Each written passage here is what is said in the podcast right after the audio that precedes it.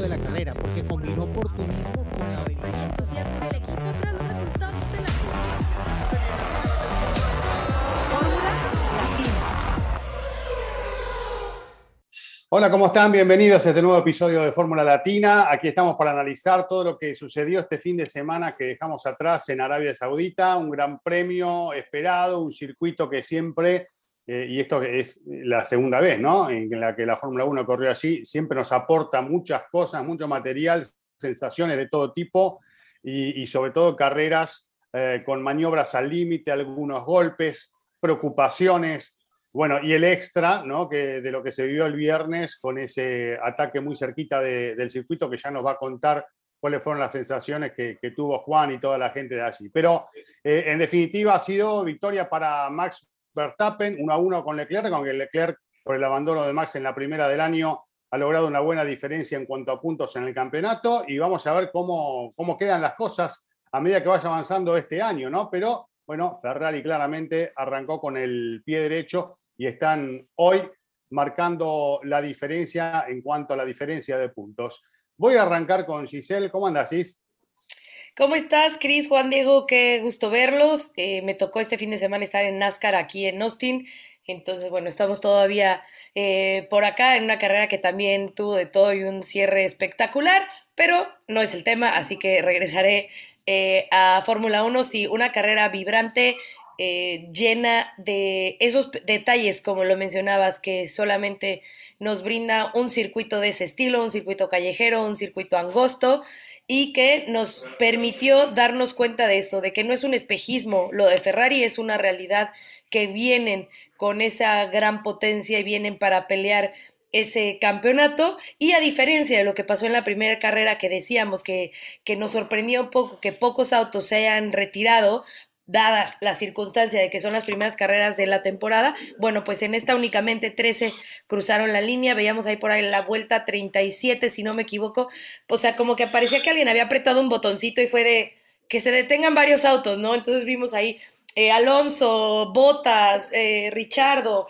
¿no? Varios que, que se detuvieron y obviamente eso también le dio un gran sabor, además de ese, esa batalla que ya se está haciendo costumbre de, de Max con Charles. Y bueno, obviamente también vamos a hablar del tema Checo Pérez, ¿no? Porque arrancó desde la pole, la primera pole para un mexicano en Fórmula 1, la primera pole obviamente de Checo, liderando las primeras vueltas de un gran premio, pero después ya veremos si fue mala estrategia o la suerte no jugó de su lado.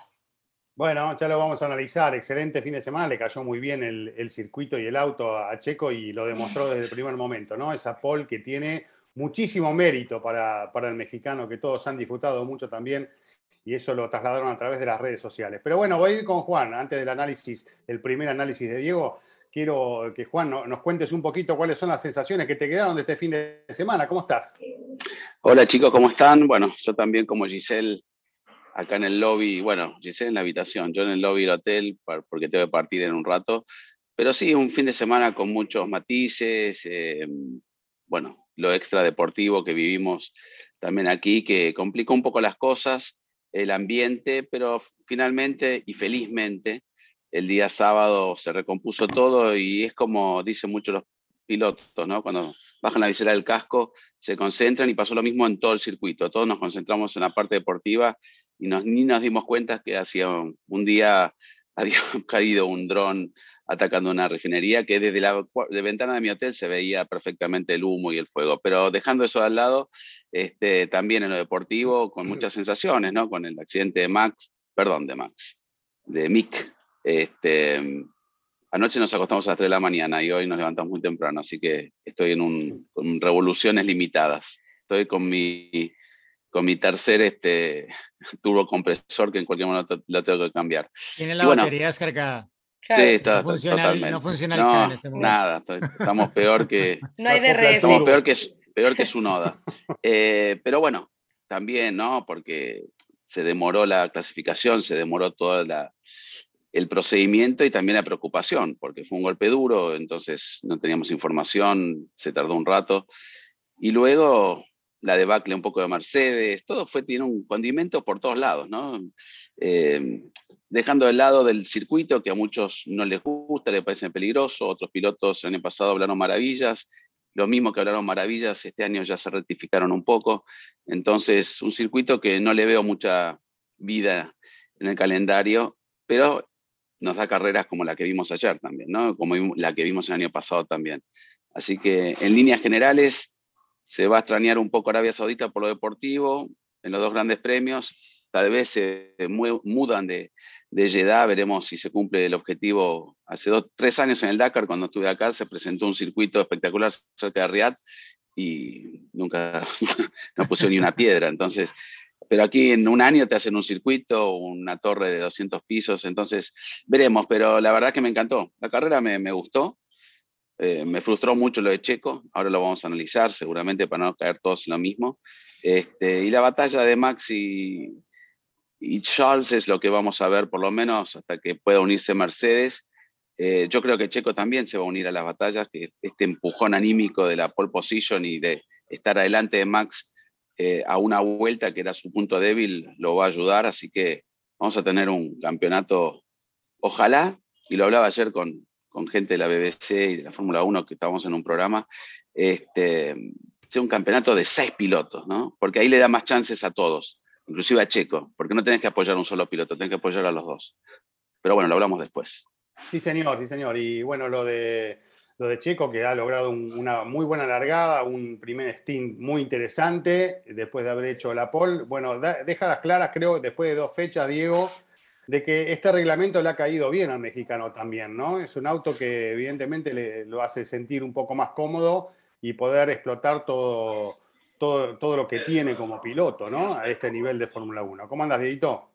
¿Qué tal, Cris? ¿Qué tal, chicos? Eh, sí, yo creo que pues, es uno de esos momentos en los que eh, bueno, uno, uno no piensa que a esta altura de su carrera Checo pueda mejorar, ¿no? Pero sí, es posible, ¿no? Eh, eh, tiene ese apodo del, del, viejo sabroso, ¿es que le dicen en México? Sí, que nunca he entendido por qué, pero es terrible. entendido por qué, pero bueno, es claro que frente a los pilotos que están siendo sus rivales en este momento, dejando de lado a Hamilton, obviamente, pues es un poco más veterano, ¿no? Ya está en sus 32 años y bueno, le tardó 214 o 15 intentos conseguir esa primera pole, pero bueno, no había estado realmente mucho tiempo en un auto que le permitiera aspirar a ello, ¿no? Porque entiendo que quienes eh, querían como tirar la puya ahí con la pole de Checo, ah, bueno, pero es que cuántos años, de 11 años para conseguir una pole, cuántas carreras, 200, no, no me digas, pero Hay pilotos que ni eso. Pero mira, tú miras las estadísticas de, de los pilotos de Red Bull, a Max Verstappen le tomó 70 carreras conseguir su primera pole con el equipo Red Bull y la sudó y estuvo muy cerca varias veces, pero le tardó 70 carreras y está bien, el Red Bull no era siempre un coche para pelear la pole, pero él ganó su primera carrera con Red Bull, entonces eh, mejor coche que Checo sí que se ha tenido y bueno, Checo se tardó 24 carreras en conseguir esa primera pole, solamente se tardó menos Sebastian Vettel que creo que se tardó tres carreras con Red Bull para conseguir esa primera pole en la Fórmula 1, así que hay que verlo diría yo un poco más por ese lado, no, no completamente, pero sí más hacia ese lado, hacia que tardó tantos años en lograr una pole en la Fórmula 1, ¿no? Pero pienso que para él esto es, bueno, conseguirlo en este circuito y él mismo se lo digo a Juan, si puedes conseguir una pole en este circuito, puedes hacerlo en cualquier otro. Lo que no consiguió Verstappen, lo, lo, que no consiguió el propio Leclerc el sábado, porque los sectores de Leclerc daban para que hiciera la pole, pero no los junté en una vuelta y eso sí fue lo que hizo Checo en un circuito en el que es más difícil que en cualquier otro, pienso, conseguir hacer justamente eso.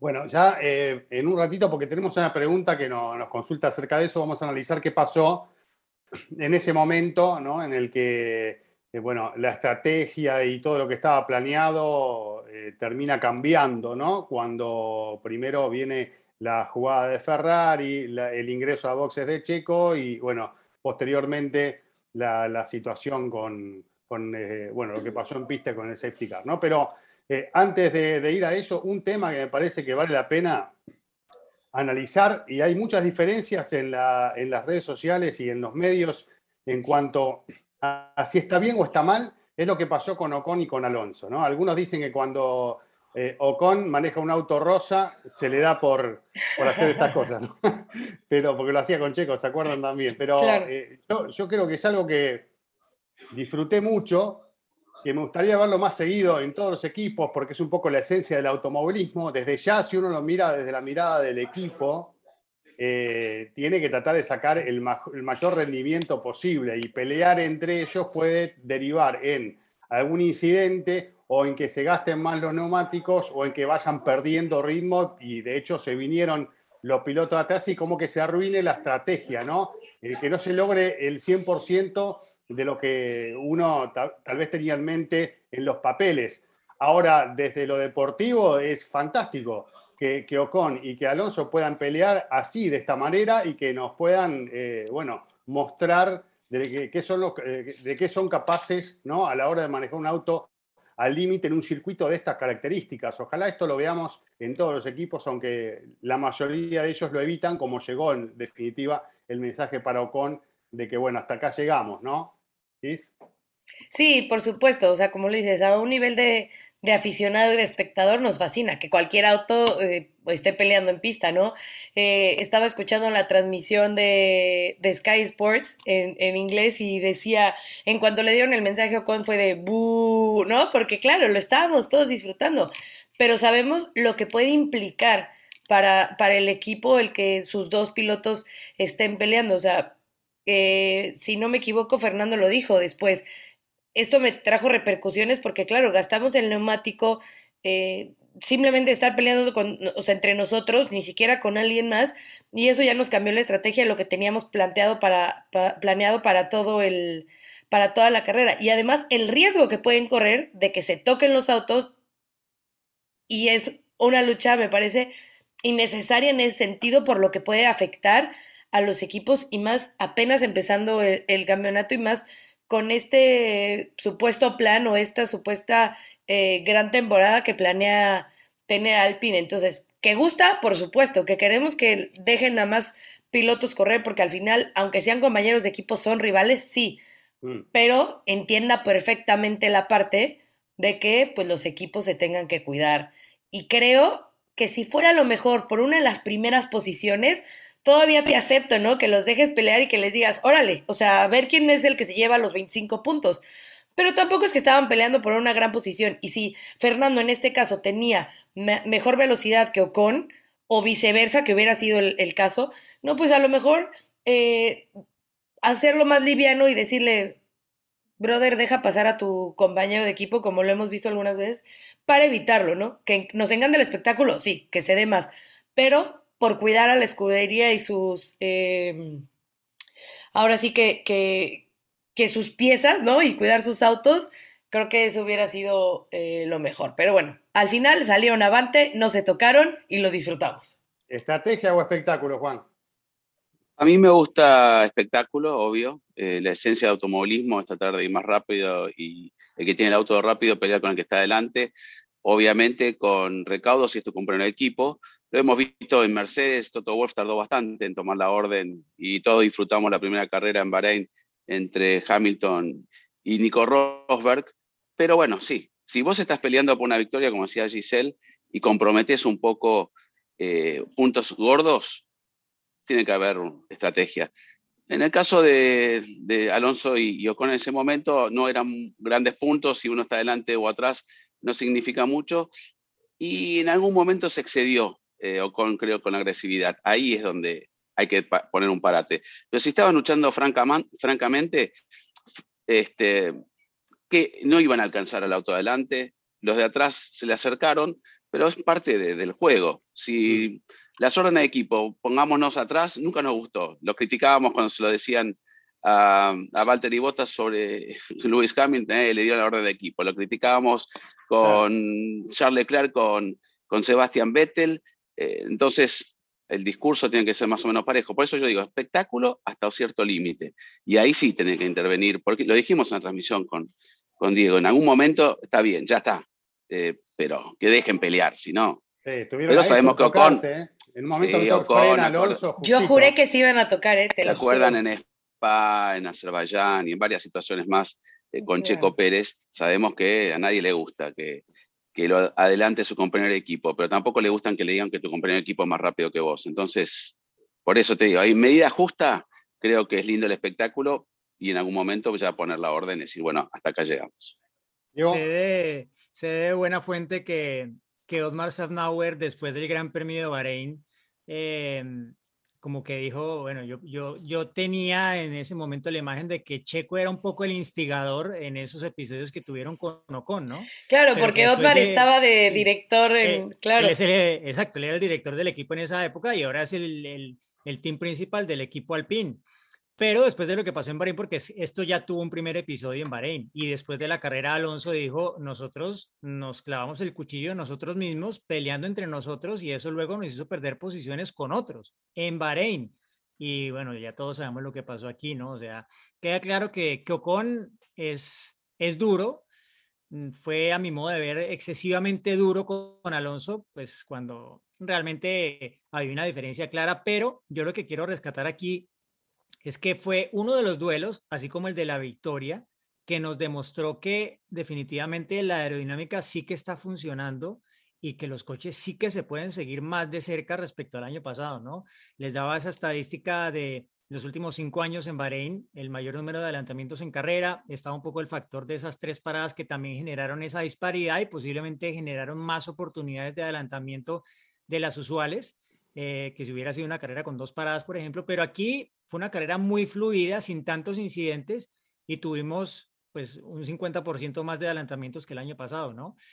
Muchos con el DRS también, obvio, eh, pero igual, mm, el DRS se convirtió en ese elemento táctico que nos hizo por momentos ver algo que, que el año pasado se había esbozado un poquito en la lucha entre Hamilton y, y Verstappen y que resultó también un poco polémico, pero que aquí ya entró a ser parte de los elementos que los pilotos tenían en cuenta para lanzar sus ataques eh, de la forma en la que al final resultaran más efectivos, ¿no? Y que nuevamente pues mostraron la, la inteligencia con la que está corriendo Charles Leclerc, a pesar de estar prácticamente dos años sin tener un coche para pelear consistentemente adelante, está ahí y, me parece que está más fino en ese aspecto que, que Verstappen, o al menos es lo que demostraron estas primeras dos carreras.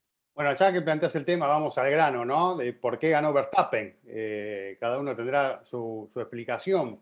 Qué linda que fue esa lucha, qué linda que fue la resolución de la carrera. Participación también de, las banderas amarillas que, por ejemplo, entrando, si mal no recuerdo, en la vuelta 49 le sacan la posibilidad de DRS a Leclerc y una posibilidad concreta de, de sobrepaso, eh, pero que bueno, se estaban midiendo estos dos sectores continuos de DRS, que ya lo vimos también en Bahrein, hacen que los pilotos empiecen a entender de otra manera cómo tienen que luchar y, tal vez evitar un sobrepaso para poder hacerlo en el siguiente tramo, ¿no? Y, ahí vemos distintas maniobras, incluso al riesgo de dañar los neumáticos, como pasó con Verstappen, parándose en el freno para dejarlo entrar a Leclerc y después intentarlo en la zona de aceleración. Todo, esto, todo este juego que entendió primero mejor Leclerc que Verstappen, pero que después claramente termina entendiéndolo también en neerlandés, ¿no? Ahí estuvo un poco eh, la definición de una carrera que termina a favor de, Verstappen, pero que sobre todo nos hizo disfrutar muchísimo, ¿no? Fue al límite en todo momento. ¿Quién quiere empezar con esto? Sí, yo creo que, y lo comentó de Leclerc, inclusive cuando le hicimos la nota, eh, que dijo, entre comillas, que sin DRS serían carreras muy aburridas, ¿no? Eh, ya lo sabemos, que el DRS ayuda y facilita y por eso permanece en el reglamento, porque todavía los autos hay que desarrollarlos y entenderlos un poco más para poder prescindir del DRS, para que haya adelantamientos genuinos. Son genuinos, pero mucha gente está en contra del DRS desde que salió.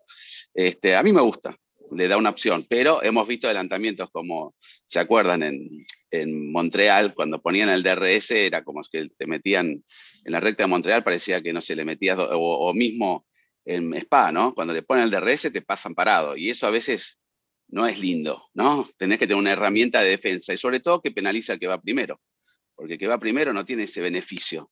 Entonces ahí entra el juego de como lo hemos visto en MotoGP, quién es el último que ataca, porque si vos atacás una vuelta antes te va a pasar después el otro. Entonces me gusta ese juego de estrategia.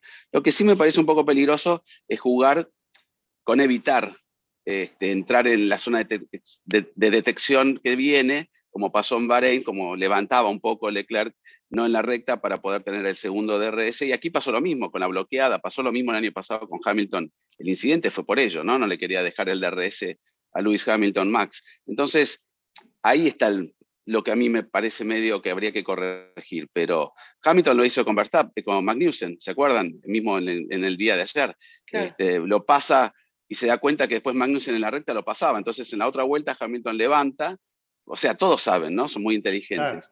Pero que creo que lo mejor lo utilizó fue Charles y esas banderas amarillas, para mí seguramente no privó de la, de la estocada final. Eh, ¿Quién la iba a hacer? No sabemos. Estaba por adelante Max. Tenía posibilidad de perder porque tenía opciones y rango de RS Leclerc y si hubiera aprovechado la última, la última acelerada, tal vez no le daba porque la línea de meta está antes que el final de la curva, pero y era muy rápido el Red Bull. Pero qué sabemos, vieron cómo terminaron, lindísimo, ¿no? Uno atrás del otro, pero con DRS hubiera terminado tal vez de otra manera. Así que no, la suerte no existe en la Fórmula 1. Ya está. Salieron las banderas amarillas, salieron. ¿Qué vas a hacer? Te puede pasar, a Hamilton le cerraron los boxes porque se quedaron todos los otros en la, en la puerta de box. Eso, uy, qué mala suerte. Bueno, no, se juega Sí, con eso. Eso de especular cuál es el momento oportuno para pasar, lo vemos, por ejemplo, pero ya con condiciones de, la naturaleza propia de la succión en Indianápolis, ¿no? También, cuando muchas veces vemos cómo aguardan, aguardan, esperan, levantan, lo van soltando eh, y esperan el momento oportuno para el sobrepaso. Acá, obviamente, está el elemento del DRS que, que aporta algo más en un circuito completamente diferente, con condiciones totalmente distintas, ¿no, Diego? Sí, bueno, de hecho, Gis que está siguiendo ahora la NASCAR y que de hecho por eso no está en su entorno habitual.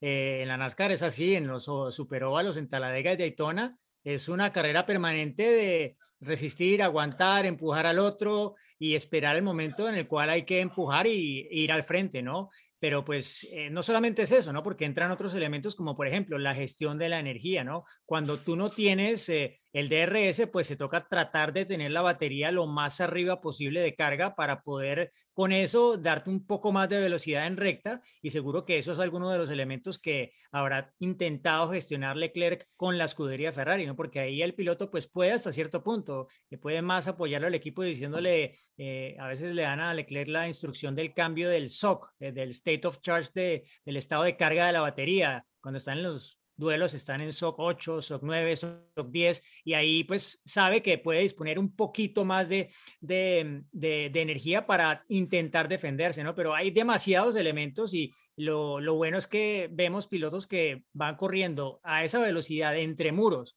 Eh, con el rival en el retrovisor moviéndosele de aquí para allá y tienen que gestionar otra cantidad de cosas y consiguen hacerlo de forma muy efectiva como lo hizo Leclerc hasta donde pudo, pero creo que fue evidente desde la clasificación, y más allá de la muy buena vuelta de Checo, que la velocidad tope de Red Bull y esa puesta a punto que escogieron de menos carga, eh, al final pues fue trascendental para que Max hubiese podido conseguir la victoria y también obviamente fue desequilibrante en la lucha por la por entre Checo y Leclerc. ¿Cómo lo viste, Cis? Eh, y hablando de. Este es un Pues, Perdón, ¿puedo, Fórmula ¿tú 1. puedo mostrar Sí. algo? ¿Puedo- ya que estamos en backstage. A ver. Bueno, no, ahora no, porque eh, los dos No. miembros que están conmigo del equipo, eh, es una vergüenza como están en el lobby del hotel, eh, durmiendo, despatarrados. Lo iba a mostrar, pero uno se despertó, entonces no lo pude agarrar. Ya. Pero era una, era una imagen bastante desagradable. Pero bueno, ya. Bueno, estás autorizado a mostrar eh, apenas se A descuiden. la próxima Claro. Claro, claro. Este es el productor, Chris Henley. A ver, Chris. Ve nada más, Chris. Así. Dios, ¿eh? Dios. Esto- estas son las consecuencias del trabajo de un fin de Claro, semana. claro. Uli se despertó, Uli Mira, se Uli. Se despertó. Pero me lo imagino que estaba peor, seguro. Que además bueno. han, han estado. ¿Cuántos años llevan juntos, eh, Juan? Uy, muchísimo, O sea, la verdad son- que sí. Son como sí, sí. familia Y ya, es, ojo, hay, hay algo positivo en esto, aquí no se vende alcohol, porque podríamos entender esa imagen Claro. eh, Claro. eh, después de una carrera, ¿no? Pero bueno. Es no hay- cansancio. perdón, eh, perdón Claro, que interrumpí. cansancio. Pero No, digamos, no, no. backstage, aquí- No, Eh, digo, este, que este es un podcast de Fórmula 1, pero te quería agregar, ya que hablamos de, de NASCAR y que lo está cubriendo Gis, que lo que pasó en la definición de NASCAR, si pasa en la Argentina, el ganador no gana, olvídense, el topetazo ese de atrás en el final es este, automáticamente recibe una sanción de los comisarios deportivos acá, ya vale todo. Bueno, ¿sabes qué? T- Esas últimas vueltas fueron además eternas, ¿no? Porque además era bandera amarilla tras bandera amarilla tras bandera amarilla. Estaba yo justo en el pit de, de mm, Trackhouse Racing y era un estrés para Justin Marks. O sea, se paraba, se sentaba, eh, de repente, entonces estaba eh, Ross Chastain en la punta y de repente Almendingue, pero luego Reddick, pero Bowman al ataque, o sea, era una tensión total, pero, pero justo digo, en este caso, bueno, es un circuito mixto y pudimos ver, obviamente, parte de, ese, de esa succión o ese drafting que, que se utiliza, pero como lo menciona Diego, obviamente en los óvalos es cuando más podemos Claro. ver cómo andan, hacen esa filita y entonces entre todos se van empujando y que vas entendiendo que incluso eh, hay marcas que, que necesitan de más autos para ir más rápido, si los Chevrolet, a diferencia de los Ford, etcétera, pero me parece que, que es parte de esta magia que tiene el automovilismo, ¿no? De aprovechar esa tecnología y de podernos eh, ayudar con eso para, eh, para poderla disfrutar. Además de tener esta cuestión, llámale eh, en este caso el, el DRS o como estén construidos los autos para poderlo lograr, también la pericia del piloto para hacerlo funcionar de esa forma, ¿no? O sea, para saber en qué momento se tiene que frenar. Esa frenada de Max, yo dije, es que ya se echó los neumáticos, o sea, todavía le falta pelear y dije, ya bloqueó y ya, pero, pero era parte de ese juego, ¿no? Parte de esa estrategia que me parece que estuvo así de también quedarse sin, sin esos neumáticos, pero eso es lo que a mí me gusta más de esto, ¿no? O sea, el cómo el piloto está arriba del auto, pero a pesar de eso está con los 830 controles que tiene que manejar, con todas las instrucciones que ya Diego decía, de cómo le están diciendo todo, está peleando, pero encima está pensando en, a ver, ¿cuántos metros más? ¿En cuándo me tengo que frenar? ¿En qué momento lo dejo pasar? Y cómo va jugando también, y ellos van haciendo esa estrategia. Entonces a mí eso es lo que me parece más increíble, que podemos tener toda la tecnología del mundo, pero el piloto tiene que tener esa sabiduría y pericia y colmillo para saber en qué momento sacar los dientes y, y hacerse un poquito, aguantar y decir, ahora te ataco. Bueno, vamos a la primera pregunta porque nos vamos a meter en el tema qué pasó con Checo, qué pasó en esa parada en boxes, por qué termina perjudicando eh, a, su estrategia, la posibilidad de incluso dominar el Gran Premio, ¿no? que lo venía haciendo con mucha claridad y holgura en el primer tramo. Pero vamos con la pregunta que nos introduce en este tema, ¿les parece? Hola formuleros, mi nombre es Diego Díaz, saludos de Venezuela. Mi pregunta es, ¿creen que fue mala estrategia de Red Bull meter al Checo Pérez en esa vuelta cambiar neumáticos? ¿O solamente fue mala suerte que en ese momento saliera el safety car? Bueno, Tocayo, un saludo. Eh, creo que es la pregunta que se hace mucha gente, pero pienso que ya después de la carrera muchos también entendieron que, que hubo mucha mala suerte en, en, todo esto, ¿no? Creo que sí que fue evidente que instigó de alguna manera la escudería Ferrari a que en esa vuelta llamaran a boxes a Checo, ¿no? O sea, estaba cantado el undercut y en esto pues el que tiene la ventaja es el que va atrás porque juega con lo que haga el de adelante. O sea, si Checo para, pues él no para. Y si lo contrario, pues si Checo sigue, pues Charles paraba e intentaba hacer el undercut. Si hubiese sido esa la elección de Red Bull, decir, bueno, a ver, a ver si nos puede hacer el undercut con un neumático duro, ¿no? Que no es lo mismo un undercut con un neumático soft que con un neumático duro. Y los antecedentes de los pocos que habían parado antes del safety car tampoco dejaban tan claro que, que el undercut fuera tan potente como es normalmente, ¿no? Eh, y si hubiese sido tan efectivo para, para Leclerc, si al final hubiese parado antes que Checo, ¿no? Pero ya cuando llaman a Checo, que obvio pues traía un poco los neumáticos tocados y se veía que en los tiempos estaba empezando a notarse, eh, allí pues ya estaban jugados porque el destino tenía marcado que, que chocaba la Tiffy contra el muro, salía el safety car y la parada iba a ser gratis para Leclerc y para todos los demás que acabaron superándolo a Checo, ¿no? Eh, si, si, hubiese sido lo contrario, otra historia habrá sido, no necesariamente que se pueda garantizar, garantizar que Checo habría ganado la carrera, pero sí por lo menos que cuando se reiniciara estaría todavía al frente. Ahora digo Aunque... yo, se, se, comieron el, el, amague de Ferrari, bueno, ¿no? Claro. Llamado, uno, uno, uno cuando... A box de, de Leclerc. El claro. undercut se trata de hacer lo menos visible posible, porque para eso es sorprender al que va adelante, ¿no? Porque esa opción la tiene el que va atrás, o evidentemente que va adelante también. Como bien dice Diego, siempre se hace lo contrario de lo que se dictamina que va adelante. Pero preparar los neumáticos, dos veces le preguntaron, ¿vamos a ganar la posición? O sea, no, yo pocas veces, esas comunicaciones de radio que a veces sí salen, este, y Checo mismo dijo, él tenía que parar porque los neumáticos, no, como bien dijo Diego, no estaban rindiendo. Pero bueno, también sale en el tráfico, sale atrás de George Russell que no había parado y está peleando posición. Con neumáticos duros hubiera perdido tiempo. Había una diferencia de más de dos segundos. No quiere decir que si paraba Leclerc, pero si Leclerc tenía aire limpio y con esos neumáticos todavía tiene un resto, porque cuida un poco mejor los neumáticos Ferrari, tal vez se arriesgaban y quedaba delante de Checo. Eso no lo vamos a hacer nunca porque sucedió. Podemos hablar con el diario del lunes, como se dice siempre. A mí me llamó eso la atención y se habló en todo, inclusive en la transmisión. Martin Brander también los medios lo tiró. O sea, era el tema que se hablaba, ¿no?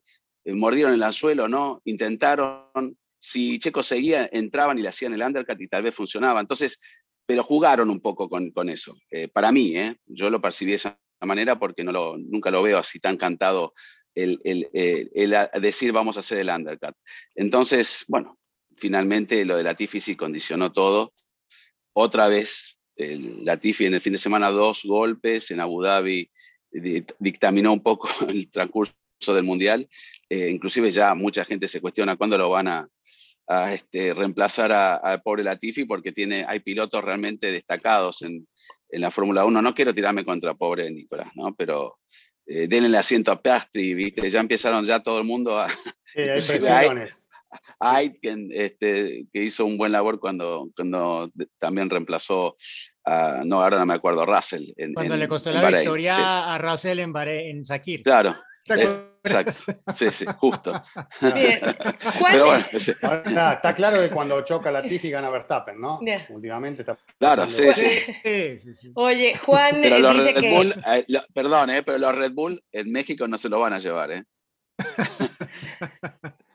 Porque a, Max le llevaron Red Bull en broma, pero a México no, porque lo perjudicó no. Chico esta vez.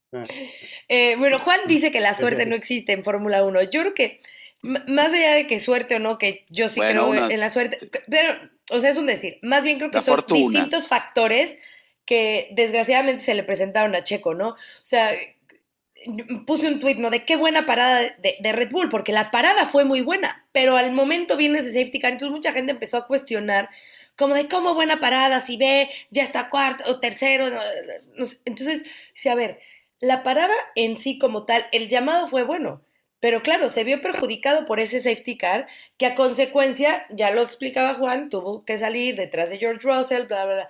Pero también es una realidad que más allá, o sea, se juntó también el que nos ponen ese mensaje de Ferrari y pues, no sabemos si ellos ya realmente estaban planeando parar, que entendemos que sí, por el desgaste que tenía ya Checo en los neumáticos, ¿no? Porque él llevaba ya varias vueltas diciendo que tenía ese desgaste y que venía sintiendo ese desgaste en los neumáticos. Entonces, viene ese mensaje, eh, Checo con el, neumático eh, desgastado, entran a pits, viene el incidente, o sea, se juntaron muchas cosas que no funcionaron y que no le ayudaron a Checo para completar lo que a lo mejor, porque esto es su posición, ya lo dijeron todos, no podemos saber qué, qué, realmente hubiera pasado, que a lo mejor le hubiera salido bien, a lo mejor hubiera salido en ese momento de pits y hacía una gran vuelta, a lo mejor lograba seguir en primero o se colocaba segundo y vueltas más tarde, el espectáculo lo daban Charles y Checo y no Charles y Max.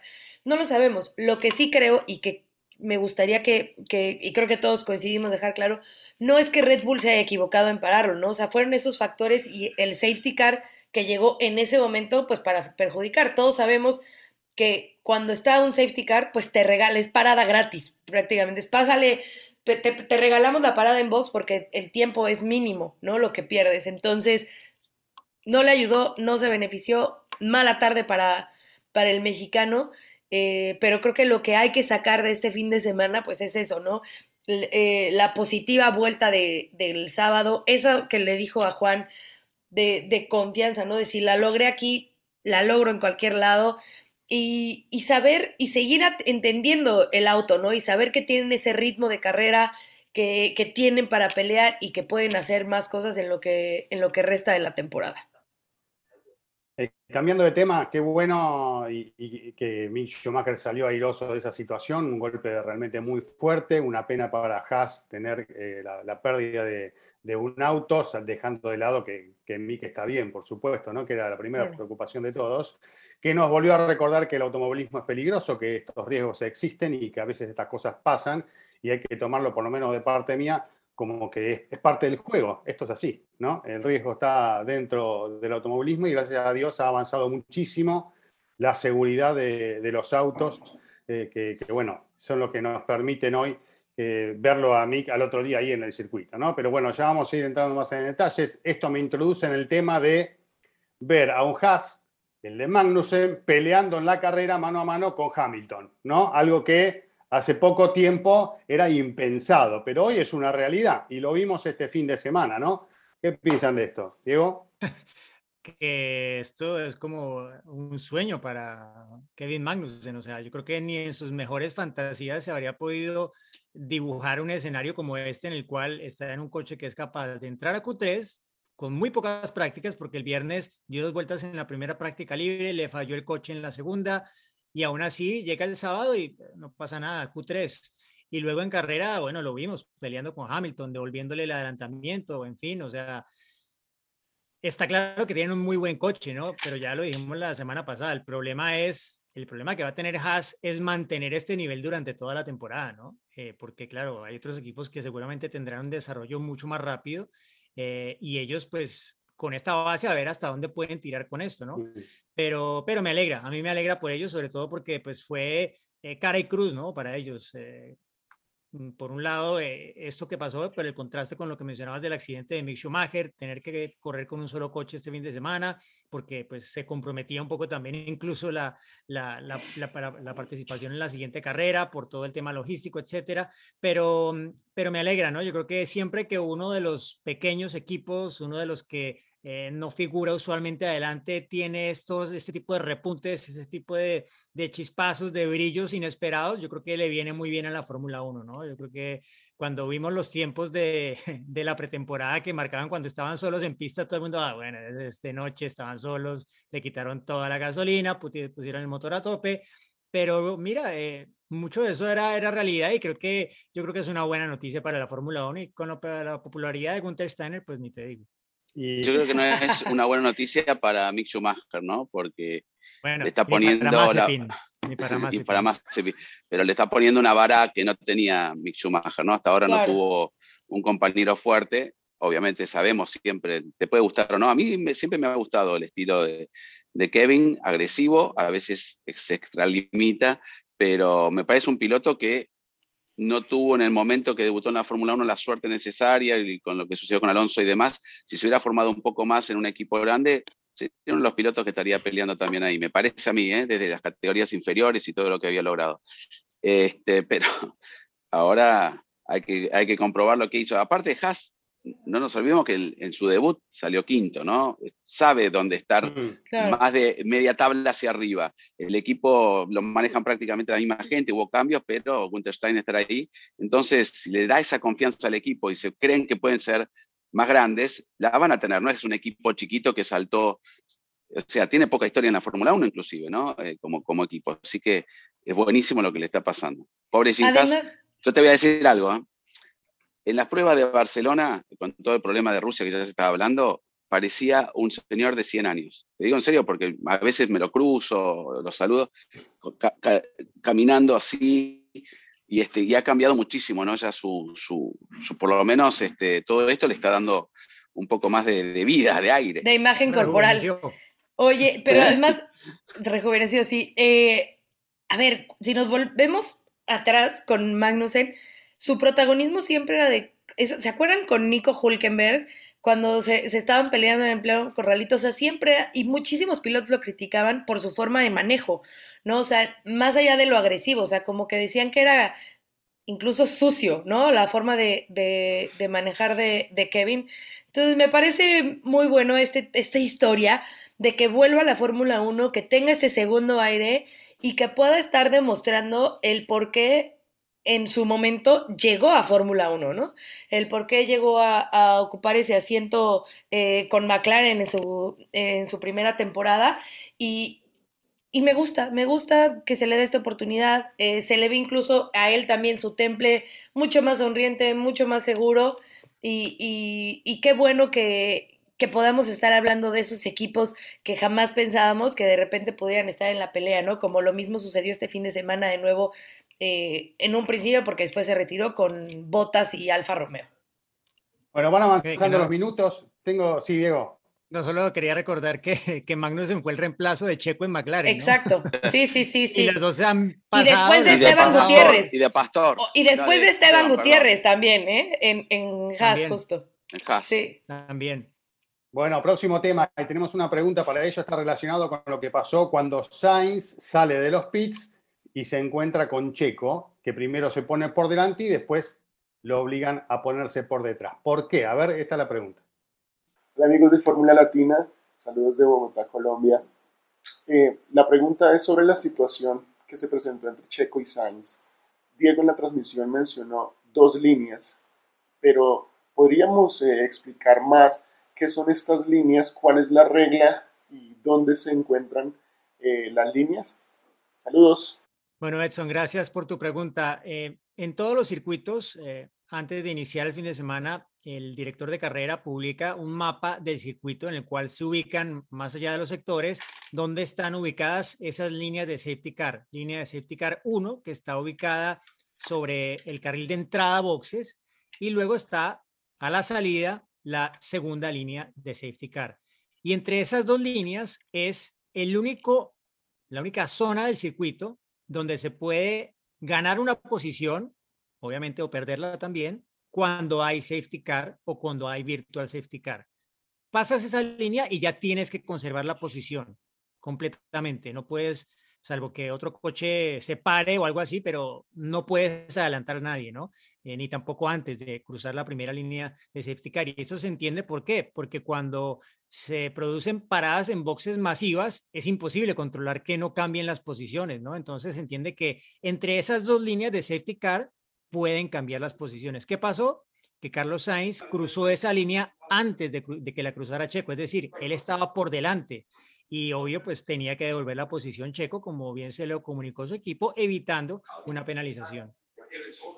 Eso es, Bien, eh, claro. por ahí tuiteó, creo que fue Noemí de Miguel, que dijo, eso es tener el reglamento, pero bien clavado de Carlos, ¿eh? o sea, de estar checando cada milímetro. Es decir, no, este se pasó, revísenlo. Y cómo estaba insistente en la radio de, no, me tiene que regresar a la posición ya, pero antes de sí, arrancar, o sea, Lo es tenía que claro. Sí, sí, aparte por eso el es la equipo regla y que se están tardando, ¿no? O sea... no- Ah, no y otra cosa que es importante, que hay que mencionar, que, que lo- lo- se mencionó en, en- en la transmisión y demás, pero que la regla cambia este año, es una de las nuevas reglas de FIA, que si, si hay un rebase, en, por ejemplo, como en este caso, o por fuera de la pista, la, la FIA o el control de carrera ya no le va a decir al piloto o al equipo que tienen que devolver la posición.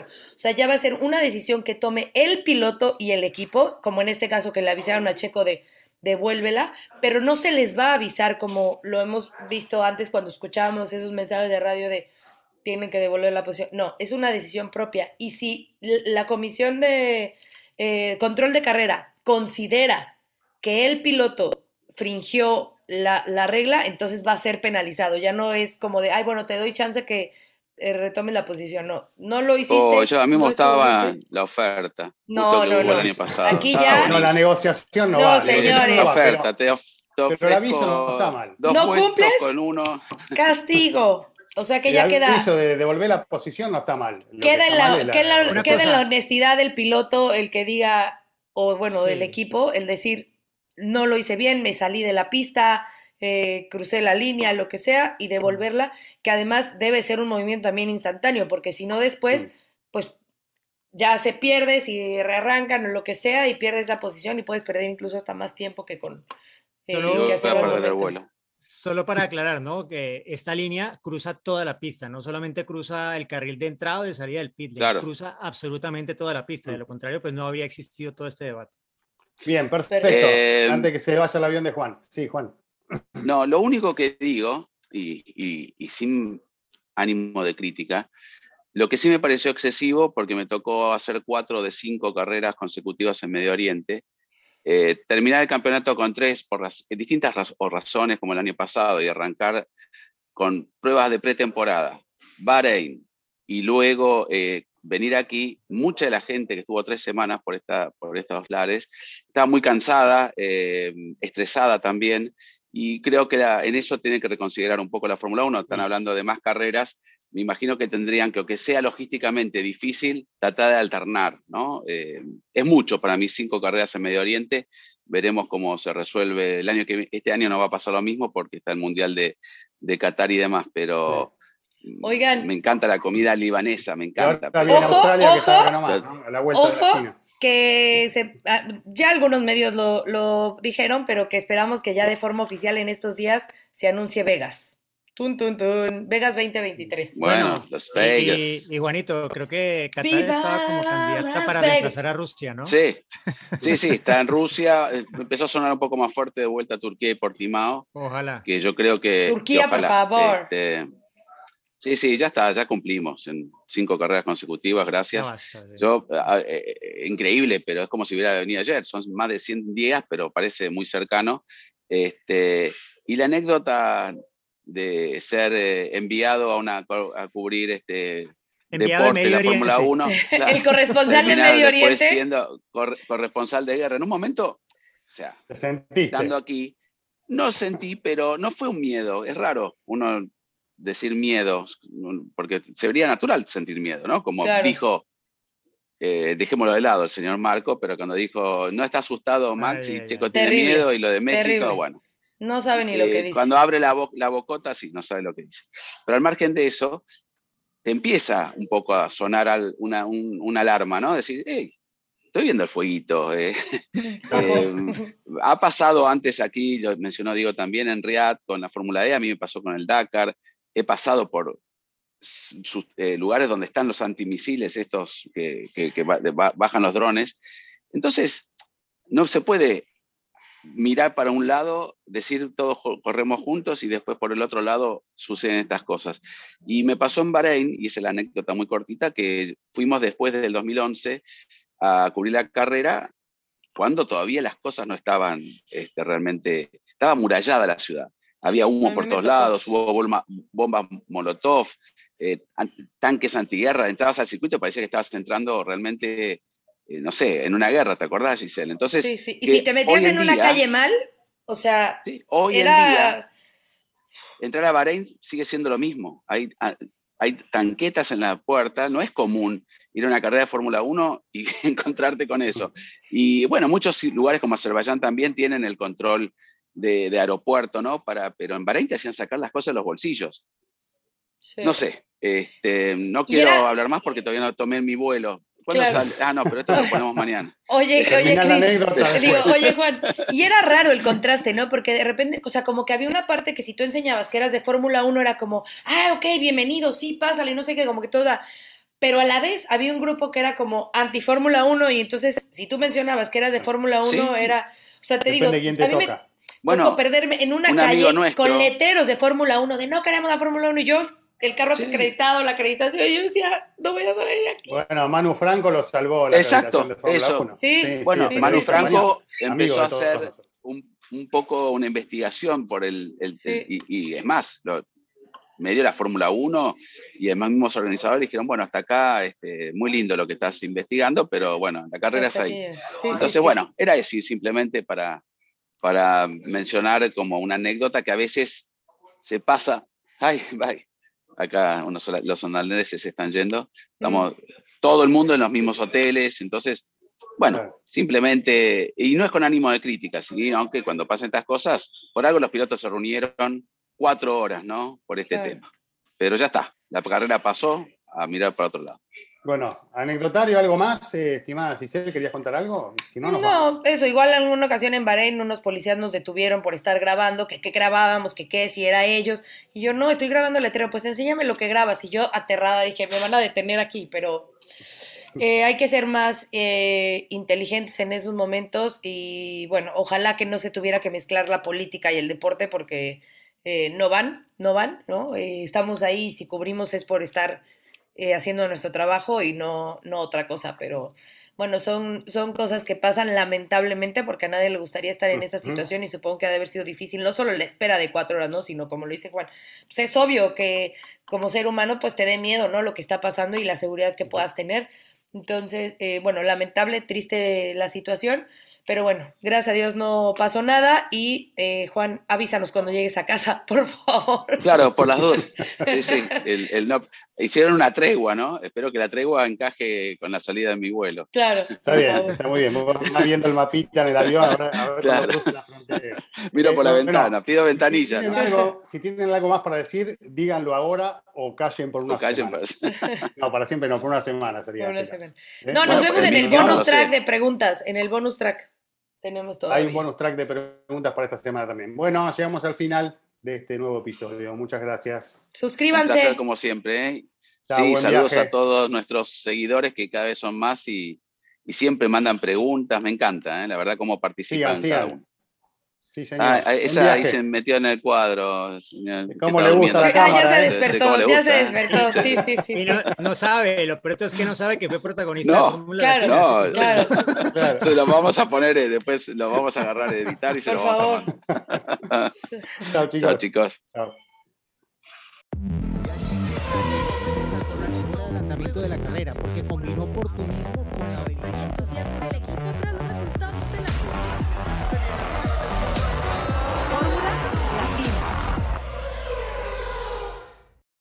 This is the story of the one.